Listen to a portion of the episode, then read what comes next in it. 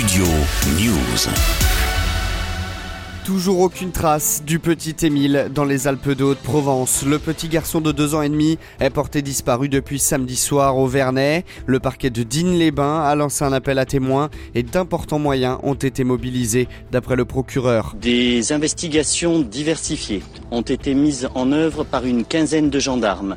Nous avons procédé à de nombreuses auditions de témoins. Là encore, ces visites, ces auditions ne nous ont pas apporté de nouveaux éléments susceptibles de pouvoir expliquer la disparition du petit Émile. L'émotion est vive dans cette petite commune de moins de 3000 habitants, mais le maire et les villageois gardent espoir de retrouver l'enfant sain et sauf. 60 gendarmes, 24 sapeurs-pompiers et 200 volontaires, au total 800 personnes ont été mobilisées depuis la disparition d'Émile, tandis qu'une enquête judiciaire a été ouverte. Accident, enlèvement ou simple disparition, à ce stade, aucune piste n'est écartée, selon la gendarmerie nationale qui travaille sur toutes les hypothèses. Mais après plusieurs jours de recherche, le garçon n'a pas été retrouvé. Les battus ne reprendront pas mardi, d'après le préfet, pour privilégier des recherches plus ciblées.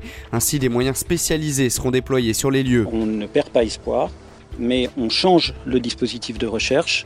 Euh, les battus n'ont pas apporté euh, la réponse euh, attendue. Nous ne sommes pas parvenus à localiser l'enfant, mais nous poursuivons les recherches, nous restons sur le terrain et nous adaptons le dispositif, en particulier pour répondre aux besoins de l'enquête. Le petit garçon venait d'arriver pour les vacances chez ses grands-parents maternels au Auvernais, selon les dernières informations, et a disparu samedi en fin d'après-midi lorsqu'il a été aperçu pour la dernière fois dans une rue du hameau par deux voisins. Samedi à 17h15, il était bien seul, a insisté le procureur de Digne. La zone des recherches montagneuses est particulièrement escarpée. Plus les heures passent, plus les chances de retrouver le jeune garçon en vie s'amenuisent. Lundi, un message vocal en enregistré par sa mère a notamment été diffusé sur la zone sans succès. Selon l'appel à témoins, le petit Émile mesure 90 cm, a les yeux marrons et les cheveux blonds et portait un haut jaune et un short blanc lors de sa disparition.